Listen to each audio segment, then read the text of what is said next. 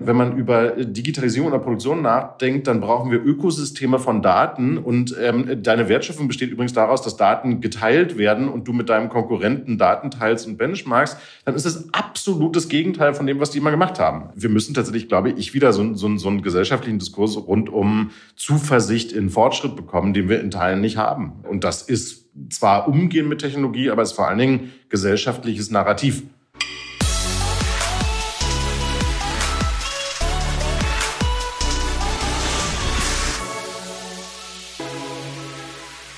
Dies war ein Zitat von Christoph, nicht mir, sondern Christoph Bornschein, unter anderem Gründer von TLGG, eine Agentur für digitales Business und absoluter Experte für digitale Markenerfahrung unter anderem. Christoph und ich sprechen heute über ja, die Angst vor der Digitalisierung und wie man ihr vielleicht begegnen kann.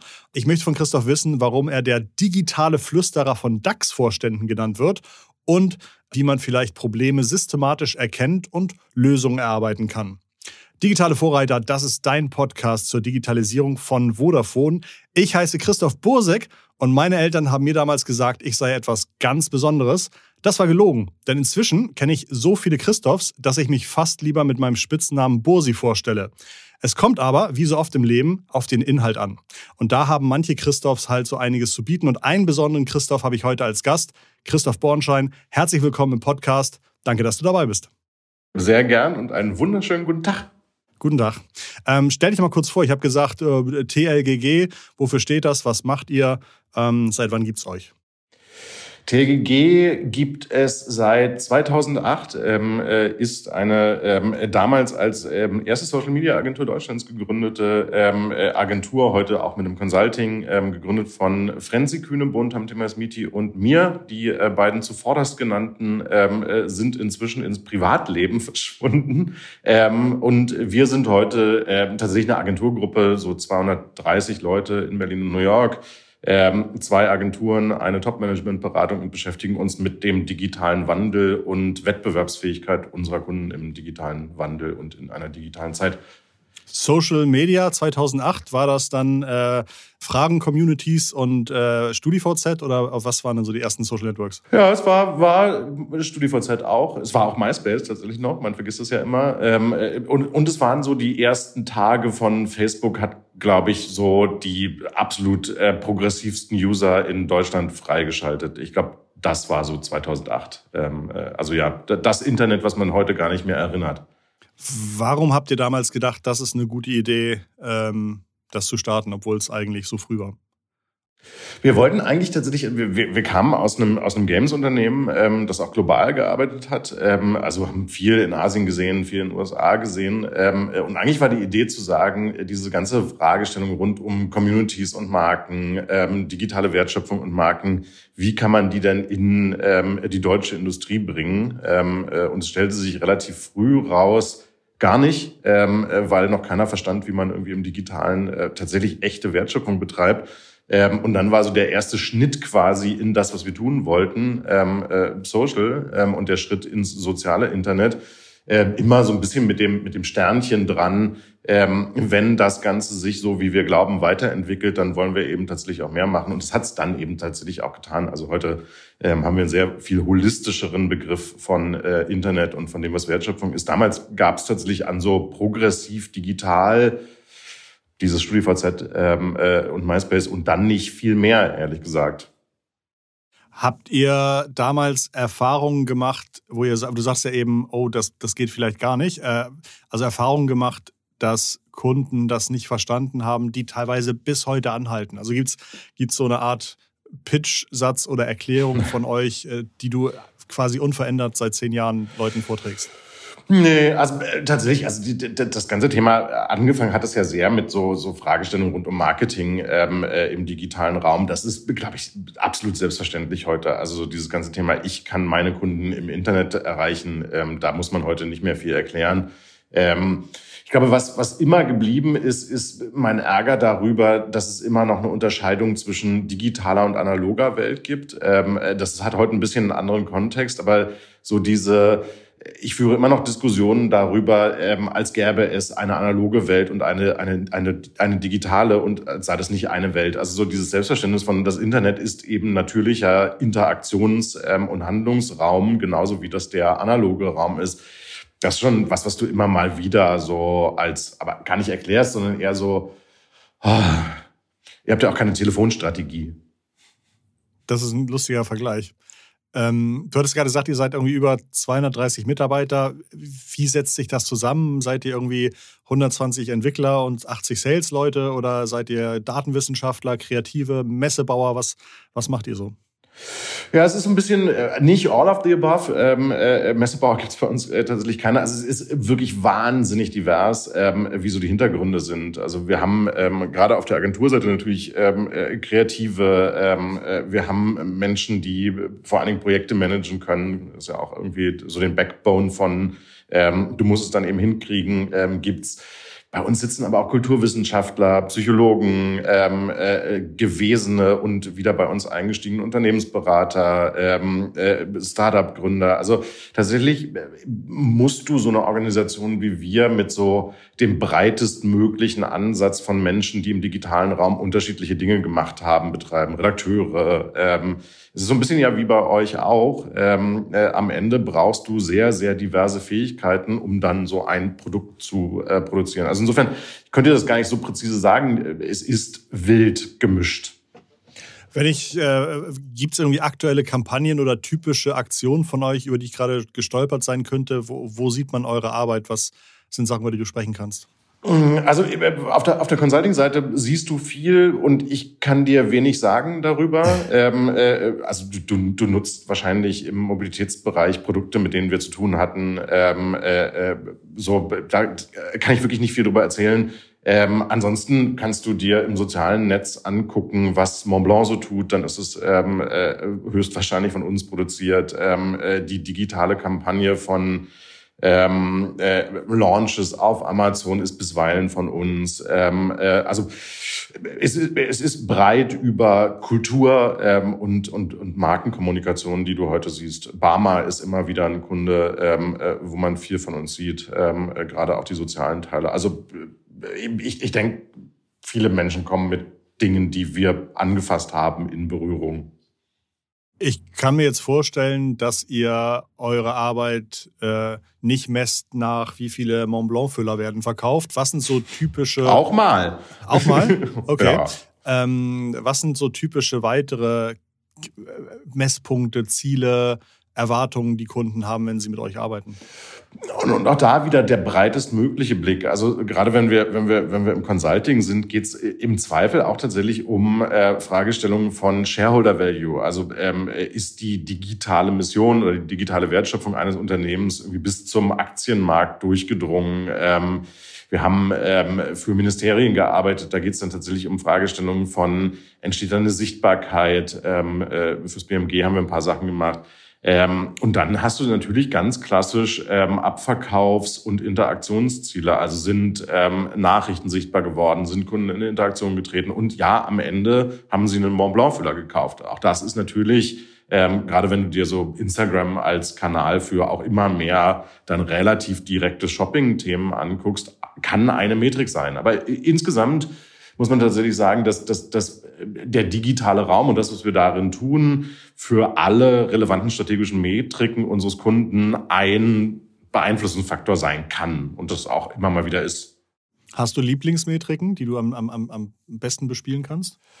Ja, ich, ich, ich finde, und das ist gar nicht in so eine gute Metrik zu übersetzen, aber ähm, Fragestellungen rund um gesteigerte Wettbewerbsfähigkeit von Unternehmen ähm, äh, schon interessant. Also gerade wenn du sehr transformativ unterwegs bist, also nimm beispielsweise ein Automobilhersteller, ähm, äh, dessen Namen ich jetzt nicht sagen werde, sondern den ich jetzt mal so ein bisschen typisiere, ähm, die Fragestellung von, wie schnell haben die es geschafft, ähm, tatsächlich Umsätze mit Shared Mobility zu machen ähm, äh, versus Verkauf von Autos, ähm, äh, die, sie, die sie produzieren. Sowas finde ich schon spannend, nämlich dann, wenn Technologie am Ende macht, dass du so ganz andere Geschäftsmodelle ähm, äh, ermöglichen kannst und eben wegkommst von unsere Kernmetrik ist Anzahl verkaufter Autos zu wie viel ähm, Geld ähm, äh, und, und Menschen erreichen wir ähm, mit Mobilitätsprodukten, die dann irgendwie nicht mehr einzelner Verkauf und Transaktion sind. Du hast ja gesagt, ihr habt irgendwie die Agenturseite und eine Beratungsseite. Du bist ja, glaube ich, auch selbstberatend tätig. Und in der Vorbereitung habe ich gesehen, äh, ähm, äh, du seist der digitale Flüsterer von Vorständen und DAX-Konzernen. Ähm, in welchem Zusammenhang ist die Aussage entstanden? Was denkst du? Äh, ich, ich weiß es noch relativ genau. Ich glaube, die hat äh, die großartige Sonja Banze, die mal ein äh, Porträt für mich in der Zeit oder über mich in der Zeit gemacht hat, äh, aufgeschrieben. Und dann ist sowas, also ich meine, so, so eine Zuschreibung bleibt natürlich irgendwie hängen. Das perpetuiert sich dann. Ich habe das, glaube ich, nicht über mich gesagt. Ähm, ich würde mich jedenfalls komisch fühlen, wenn ich diesen Satz sagen würde. Ähm, also ja, stand in der Zeit ähm, äh, und alles, was in einer ähm, äh, renommierten Zeitung steht, ist dann ja irgendwann wahr. Ähm, und es wird ja immer wahrer, dadurch, dass es häufiger gesagt wird. Ich weiß nicht, ob ich mich damit jetzt so total identifiziere. Ist das, also, aber, aber gibt's, ähm, haben die irgendwie so eine, ihr habt ihr eine WhatsApp-Gruppe und die können irgendwie sagen, wie äh, ist TikTok wichtig? Soll ich mir da einen Account holen? Christoph, sag doch mal. Also wie. nee, also es, es, es gibt natürlich irgendwie so ein, so ein Mastermind-Gruppe. So ein Netzwerk von, von, von, von, von auch CEOs, die dann irgendwie immer mal wieder anrufen. Da ist dann, kriegst du halt einen Anruf oder tatsächlich mal eine WhatsApp ähm, äh, mit dann einer Frage. Ähm, äh, also ich kann über die Fragen nicht so viel erzählen, aber also es ist schon auch so, dass du, dass du manchmal einfach eine WhatsApp kriegst, in der steht dann drin, ähm, denk doch mal über Folgendes nach, hast du da eine Idee? Okay, aber das sind jetzt äh, tatsächlich schon auch eher strategische Fragen ja. und nicht nur, nicht nur, oh Mann, ich darf hier in der Firma keinen fragen, sonst stehe ich als Depp da. Vielleicht kann Christoph mir das gut erklären. Nee, also ich, ich glaube gerade in diesen, diesen ganzen Kernkompetenzfragen von, ähm, ist LinkedIn ein relevanter Kanal für meine Botschaften, da sind die tatsächlich heute besser aufgestellt, als man das jetzt irgendwie so kolportieren würde. Es sind dann schon irgendwie ähm, eher so die Fragen von, ähm, äh, ist das eine Chance für uns? Ähm, sollten wir da reingehen? Könnten wir uns mal angucken? Oder bis hin zu, ist Unternehmen XY denn spannend, um es zu kaufen? Ähm, äh, das, das übrigens immer mehr. Also diese, diese ganze Frage rund um Investitionen ähm, und Akquisitionen ähm, äh, im digitalen Umfeld, also ist Plattform XY spannend, um sie zu kaufen, wird immer mehr so ein Thema, weil, weil du halt tatsächlich ja siehst, wenn, wenn, wenn du glaubst, dass, dass Digitalisierung, Technologisierung sich beschleunigt, dann ist selber bauen und langsam wachsen lassen manchmal gerade für einen großen Konzern eben nicht der beste Weg. Und deswegen ist dieses ganze Thema von, sollten wir X kaufen, eins, was irgendwie so das Thema unserer Zeit ist. Hast du irgendwelche haarsträubenden Erfahrungen gemacht, was so die Arbeit mit Konzernen angeht, die vielleicht nicht in der äh, Technologiephase gegründet wurden, sondern schon 100 Jahre, 50 Jahre Erfahrung auf dem Buckel haben? Naja, haarsträubend ist, ist, ist vielleicht gemein, das, das würde ich so auch nicht sagen. Ähm, aber du, du erlebst natürlich schon so Momente, ich habe das an anderer Stelle schon mal erzählt, deswegen kann ich das ähm, äh, auch hier nochmal erzählen. Ähm, äh, so, so, so Momente erstaunlich niedriger Bewertungskompetenz von Technologie, da, so würde ich sie beschreiben. Also, Schön ausgedrückt. Ähm, ich ich, ich habe schon auch in Runden gesetzt, gesessen, wo Menschen, die wir alle kennen, ähm, sich so ein paar Themen haben erklären lassen wie meine Mutter.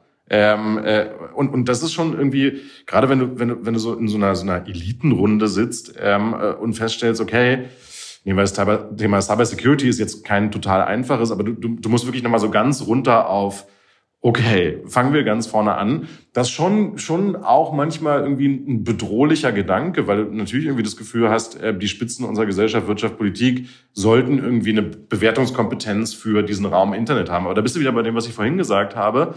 Es gibt halt eine vordigitale Generation, für die es im Kopf immer noch eine Trennung zwischen analoger und digitaler Welt gibt und es irgendwie zwei unterschiedliche Sachen sind.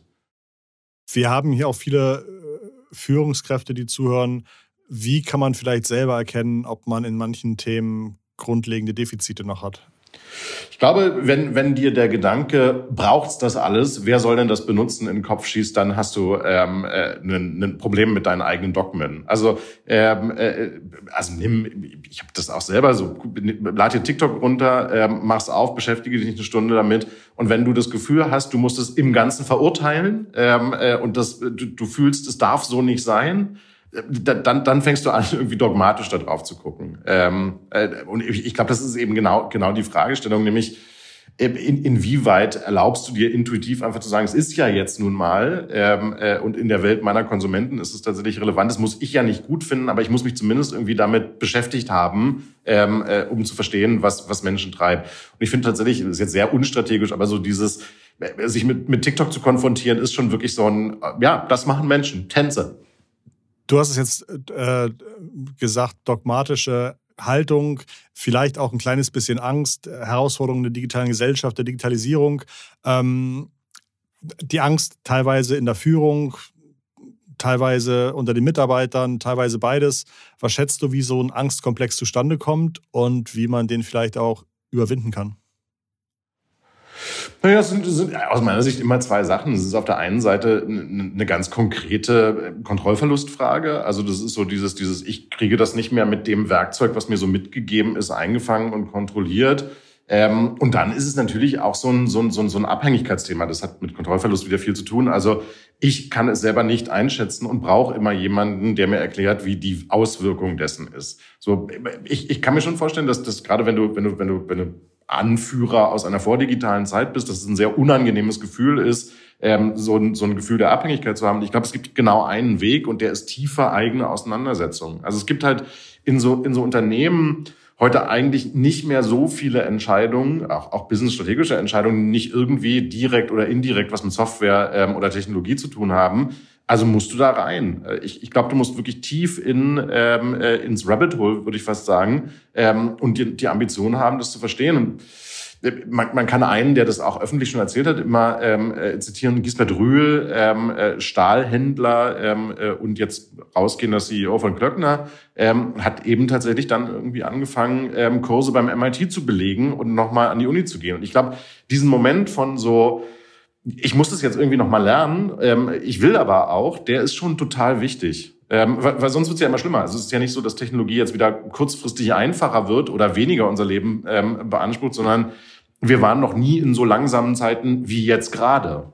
Was meinst du mit so langsamen Zeiten?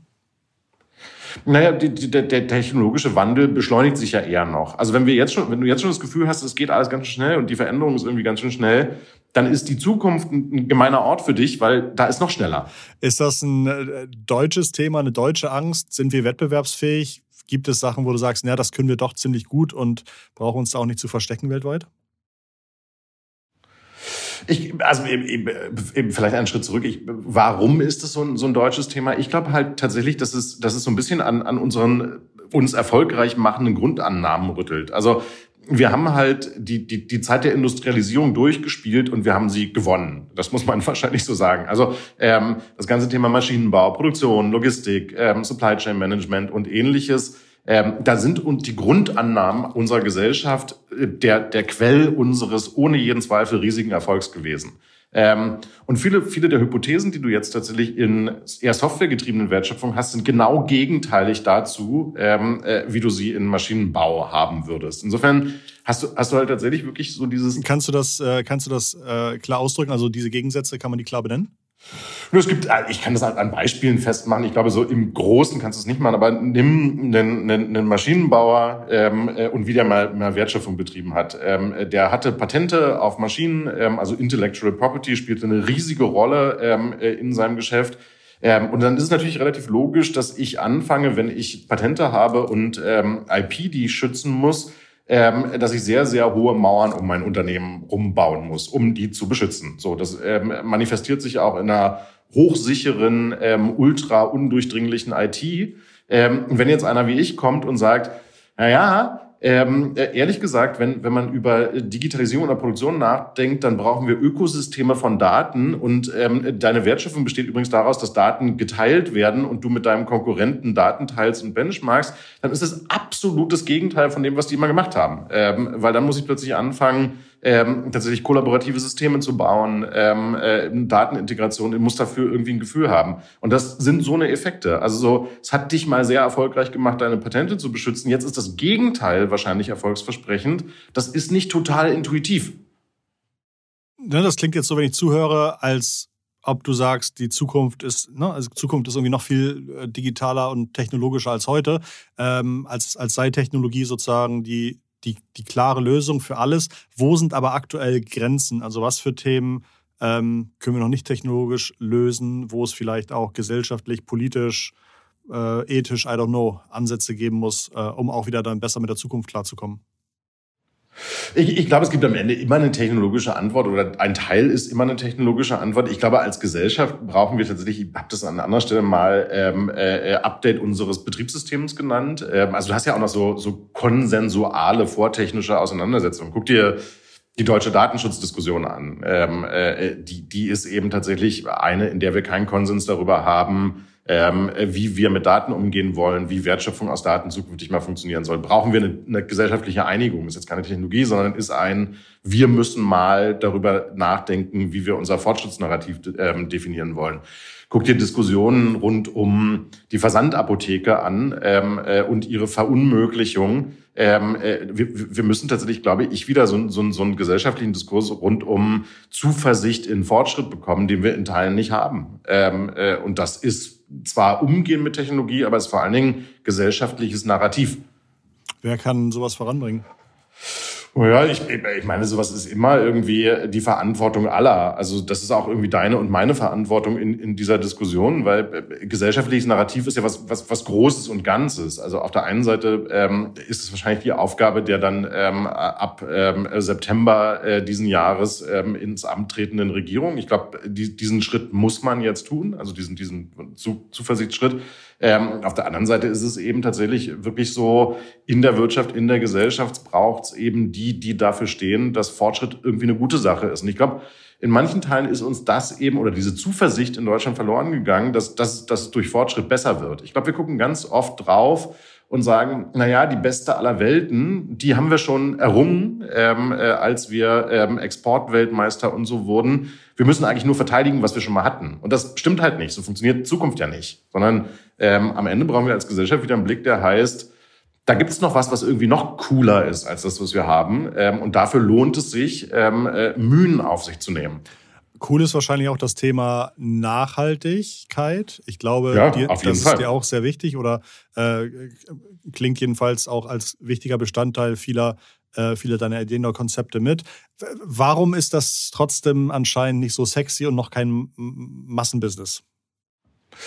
Ja, weil es am Ende auch wieder schwierig ist. Also ich habe gerade, bevor wir das hier aufnehmen, ähm, äh, eine Diskussion mit den Kollegen von CO Zero ähm, äh, und Sine gehabt. Äh, da da ging es genau um diese Frage von, wie kann man Digitalisierung eigentlich benutzen, um CO2 über Produktion und so zu messen. Ähm, und man muss eben tatsächlich sagen, also äh, Respekt vor jedem Mittelständler, der sich, der sich damit heute konfrontiert. Es ist technisch eben komplex und ich kann schon verstehen, dass jemand, der irgendwie, nehmen wir Logistik, wo das ein großes Thema sein wird, äh, CO2-Messung, CO2-Transparenz, CO2-Vermeidung, ähm, der muss jetzt plötzlich Software anschaffen, die seine Businessprozesse analysiert das ist jetzt wahrscheinlich nicht das Intuitivste, was der morgens ähm, so im Kopf hat. Und ich, ich glaube, da sind wir dann wieder bei Technologie muss niedrigschwelliger werden. Also wir haben ja eine große Diskussion rund um No-Code, Low-Code-Technologie. Ähm, äh, Technologie muss inklusiver werden, also damit irgendwie auch günstiger. Ähm, und wir sind eben heute immer noch in einer, in einer Zeit, wo Technologie, so die Daimlers und Volkswagens dieser Welt können alle Technologie der Welt einsetzen, weil sie eben eine Investitionsbereitschaft und Fähigkeit haben, das zu tun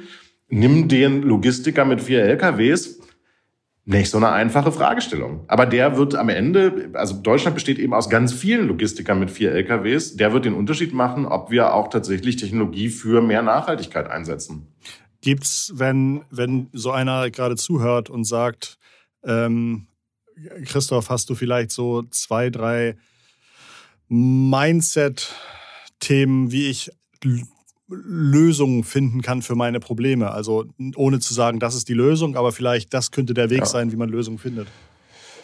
Ich glaube, am Puls bleiben und ausprobieren. Ähm, also wirklich tatsächlich so, so, so dieses sich den Wandel antun ist schon irgendwie ein, schwieriges oder, oder ein Total. gewichtiges Konzept. Ähm, es ist schwierig auch ähm, aber du, du, du siehst ja tatsächlich, wenn du dir so, weiß ich nicht, Gründungen wie Personio anguckst, ähm, äh, Sender äh, hier in Berlin, also niedrigschwellige Software, die Digitalisierung ermöglichen hilft, auch in, im Mittelstand, im kleineren Mittelstand, äh, wird ja immer verfügbarer. Damit muss ich mich eben auseinandersetzen, um irgendwie zu verstehen, was ist denn das, was ich benutzen kann bei dem Ganzen. Ich glaube, das Mindset heißt dann am Ende so ein bisschen Offenheit fürs Experiment ähm, und Neugier daran, sich anzugucken, was es eben so gibt. Hast du gute Konzepte gesehen, wie man, ich nenne das jetzt mal RD, äh, äh, machen mhm. kann, ohne dass es mir komplett die Firma zerlegt, was das Thema Kosten oder Gefahr, Risiko angeht?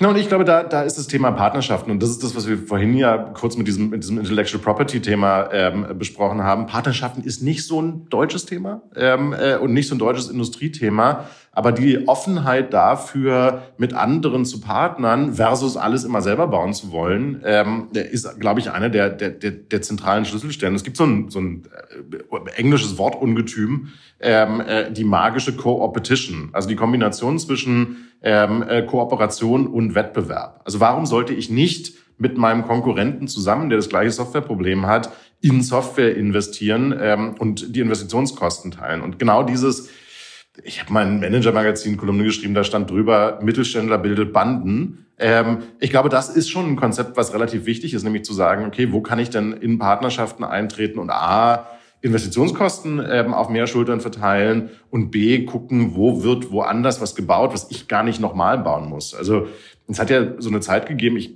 glaube, die geht gerade zu Ende, ähm, in der sich jeder mit der Fragestellung beschäftigte, wie man prädiktive Wartung von Maschinen ähm, bauen kann. So, äh, war eins der großen Themen. Und ich glaube, das eine Problem, was technisch gar nicht mal so ein komplexes Problem ist, ein Datenanalyseproblem, ist in Deutschland halt nicht einmal gelöst worden, sondern 50 Mal. Und das ist nicht effizient. Wenn du eine, ich sag wieder WhatsApp bekommst, wo irgendwie eine Aufgabe drin steht, Christoph, äh, so oder so, was würdest du machen oder wie schätzt du das ein?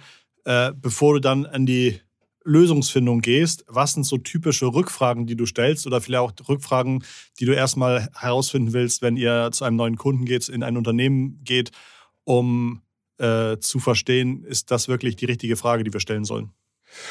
Ja, und, und, und am Ende ist die, ist, ist, ist die Antwort eine ziemlich triviale. Es ist irgendwie der Versuch holistischen Verständnisses von, wie funktioniert eigentlich der Markt. Also es ist wirklich tatsächlich ein, ich will verstehen, ähm, was diese Industrie ausmacht, was sie antreibt, wo, wo die Hebel sind. Also wir, wir fangen viele Projekte an mit äh, sehr im Lernmodus sein und ähm, sehr ein Okay, also nehmen wir irgendwie, wir haben Kupferdrahtindustrie. Ähm, äh, so, ich bin jetzt nicht morgen ähm, Experte in der Kupferdrahtindustrie, also geht es wirklich darum, irgendwie zu verstehen, was sind denn heute die Prinzipien, ähm, äh, die da wirken. Also der Lernmodus für uns immer extrem wichtig. Ähm, und dann irgendwann fängst du sehr schnell an zu sehen, okay, hier kann Technologie ähm, Effizienz oder Wettbewerbsfähigkeit fördern. Ähm, äh, also insofern wäre die, die Rückfrage, wenn ich nicht zurückschreibe, wer sind Sie und wie kommen Sie in mein Telefon, ähm, ähm, wäre tatsächlich ein, erklär's mir genauer.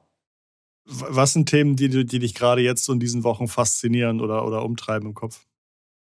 Ähm, ganz, ganz, ganz viel Connected Energy und E-Mobility. Also dieses ganze Thema, ähm, was macht eigentlich ähm, dezentrale Energieerzeugung und äh, wir haben alle ein E-Auto zu Hause, installieren uns Ladesäulen ähm, und möglicherweise ist so ein Auto auch mal befähigt, ähm, Energie abzugeben und aufzunehmen. Ähm, also das Internet des Stroms ähm, äh, verbunden mit dem Internet der Mobilität ähm, äh, ist, ist glaube ich, irgendwie so das präsenteste Thema, was ich mir gerade angucke. Ähm, da mache ich ganz, ganz viel. Und das wird auch einen großen ich glaube, das ist ein Thema, da sollte Deutschland sehr wettbewerbsfähig werden, weil das ist so, Autoindustrie 2.0 könnte tatsächlich Connected Energies und Connected Mobility sein. Ich habe da große Hoffnung. Das heißt also, wenn ich das runterbreche, das heißt, es könnte sogar so sein, dass ich mit meinem Auto mich irgendwo hinstelle und dann, weil ich Batterie voll habe und da Batteriestrom gebraucht wird, ich sozusagen Strom ja. von A nach B trage, aus Versehen. Ja, oder dass du dafür bezahlt wirst, dass ähm, das Netz, was gerade Strom braucht und du brauchst dein Auto nicht, ähm, aus deiner Batterie ähm, äh, den Strom nimmt oder dass jemand anderes dich bezahlt, weil dein Auto ein anderes Auto auflädt, weil du morgens immer erst um zehn aus dem Bett kommst und los musst, der andere aber um sechs ähm, und nachts ähm, äh, Energie teuer ist, ist sie nicht. Aber ähm, also diese ganze dynamische Verteilung. Ähm, äh, so ein Auto steht 87 Prozent seiner Lebenszeit rum, ähm, also ist dann nur Akku, wenn es elektrisch ist. Ähm, das wird unfassbar viele Veränderungen in dieser Industrie bringen.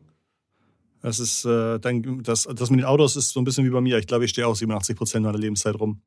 Ähm, Jetzt sitzt du ja. Stimmt. Oder sitzen.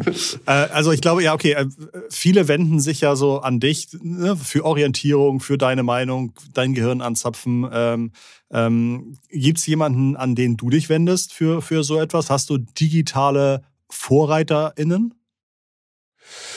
Ja, digital nicht so sehr. Ich, ich, ich habe eher so, also ich, wenn, wenn ich Fragen habe oder was verstehen will, geht's ja dann mehr um so, äh, erklär mir Großhandel, ähm, erklär mir die, Chines die, die, die, die, die ähm, chinesische Staatsführung und wo Regulierung in China hängen. Also sind ja eher immer so, ich habe so ganz nerdige Spezialistenfragen häufig, ähm, äh, mit denen ich mich beschäftige. Und da gibt's dann irgendwie zum Glück immer Menschen, die einem das beantworten. Also ich, also völlig irrer Kram. Gestern habe ich mich ähm, äh, mit der Frage auseinandergesetzt, ähm, hat wieder viel mit Connected Energies zu tun. Wie geht's eigentlich mit der Leasingindustrie weiter? Ähm, äh, und wie sieht Leasing eigentlich aus? Und dann brauchst du halt mal jemanden, der sich die Zeit nimmt. Und da gibt's glücklicherweise immer Leute, die da irgendwie Lust drauf haben, wenn man irgendwie neugierig ist, mal ganz genau zu erklären, ähm, wie denn und warum in Deutschland die Leasingindustrie für Autos so funktioniert, wie sie funktioniert. Ja. Also es ist eher so, es ist gar nicht so sehr so ein die, die Frage von, wie geht es im Internet weiter und äh, was machen digitale Technologien,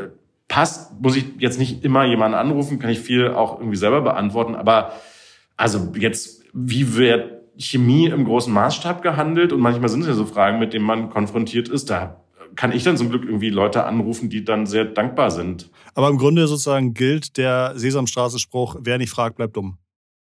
Wer nicht fragt, bleibt dumm. Und ich, ich, ich glaube ja sehr auf, auf, auf, auf gegenseitige Offenheit. Also ich, ich nehme ja kein Geld dafür, wenn mich irgendjemand anruft und irgendwie mal so schnell irgendwas mit digital diskutieren will. Und das, das schafft dann halt auch, dass du irgendwie ein Netzwerk hast von Menschen, wenn du, wenn du mal eine, eine, eine dumme Frage aus meiner Perspektive stellst, die in deren Welt natürlich überhaupt, also die in deren Welt total dumm ist, meiner nicht, ähm, dann haben die auch Lust, mir die zu beantworten und mir es mal zu erklären.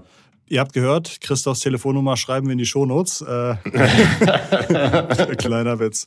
Äh, super. Ähm, TLGG heißt Christophs Unternehmen. Ich danke dir ganz, ganz herzlich für deinen super Input und vor allen Dingen auch die super dir. Ansätze zum Weiterdenken und, und selber ausprobieren. Für mich war da ganz, ganz viel dabei und ich denke mal, das werden die Hörer genauso sehen. Ähm, danke auch an dich zu Hause fürs Dabeisein. Nächsten Montag geht es wieder weiter. Und mein heißer Tipp, jetzt aufs Abo klicken und nie wieder so coole Gespräche wie das mit Christoph Bornschein heute verpassen. Ähm, bisher wurde jedenfalls laut unseren Statistiken noch niemand dafür gefeuert, dass er unseren Podcast hört. You do the math. ganz, ganz liebe Grüße. Ähm, komm gut durch die Woche. Alles Gute sagen. Christoph. Und Christoph. Ciao. Tschüss.